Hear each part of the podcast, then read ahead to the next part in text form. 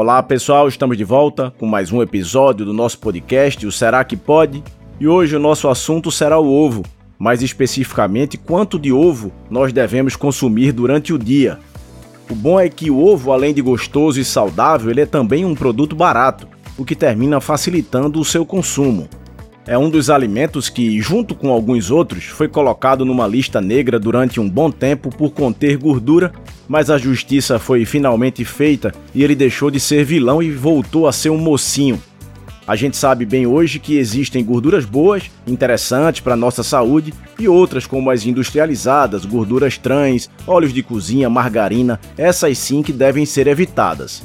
Se sabe também, inclusive cientificamente, que as gorduras consideradas de qualidade e também as gorduras animais, a banha de porco, a gema do ovo, a pele do frango, a própria gordura que fica entremeada na carne, que essas quando consumidas não têm nenhuma relação com o aumento de risco cardiovascular.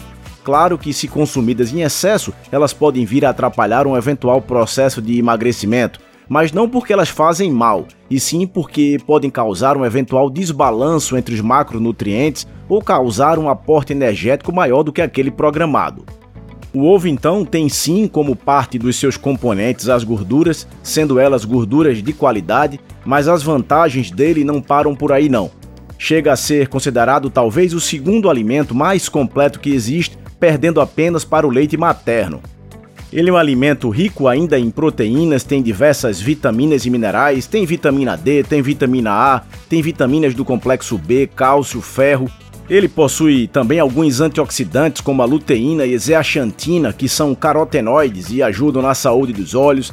Tem uma substância também chamada colina, que fica presente na gema e ajuda no sistema nervoso.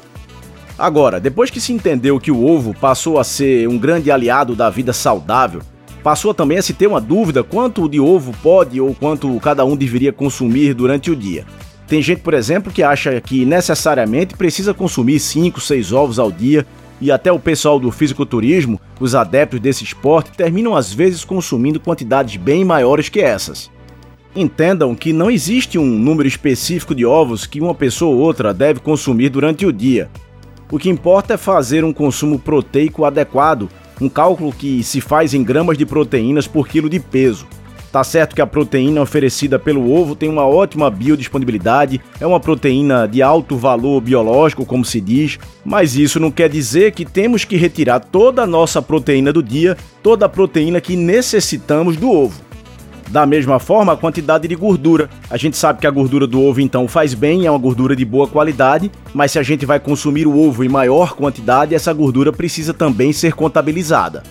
Comer muitos ovos não passa então a ser um problema por algum eventual malefício do próprio ovo. Ao contrário, ovo é bom, ovo faz bem, mas quem come ovo demais deixa de consumir outros alimentos também importantes, fontes também de proteínas e gorduras de qualidade. Algumas pessoas podem chegar a ter alergia ao ovo, mais propriamente algumas proteínas da clara do ovo. A gema também pode chegar a desencadear alguns processos alérgicos, mas de uma forma bem menos frequente. Geralmente, essa alergia pode ser identificada logo nos primeiros meses de vida, entre os 6 e 12 meses de idade, e em alguns casos pode chegar a desaparecer durante a adolescência. Surgem sempre também dúvidas sobre como preparar o ovo, o ovo ele pode ser consumido cozido apenas ali na água, feito sem nenhuma outra adição naquelas panelas antiaderentes, mas também podem ser fritos com alguma fonte de gordura boa, como manteiga, óleo de coco, azeite de oliva. O ideal é que se evite aquelas outras gorduras que já citamos por serem prejudiciais para a nossa saúde, como margarina e também os óleos de cozinha.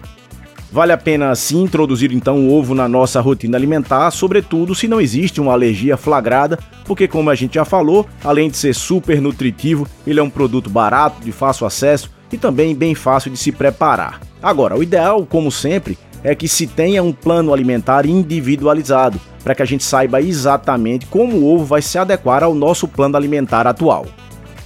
Por hoje é isso, pessoal. Um forte abraço a todos vocês e aguardo todos, como sempre, no nosso próximo episódio.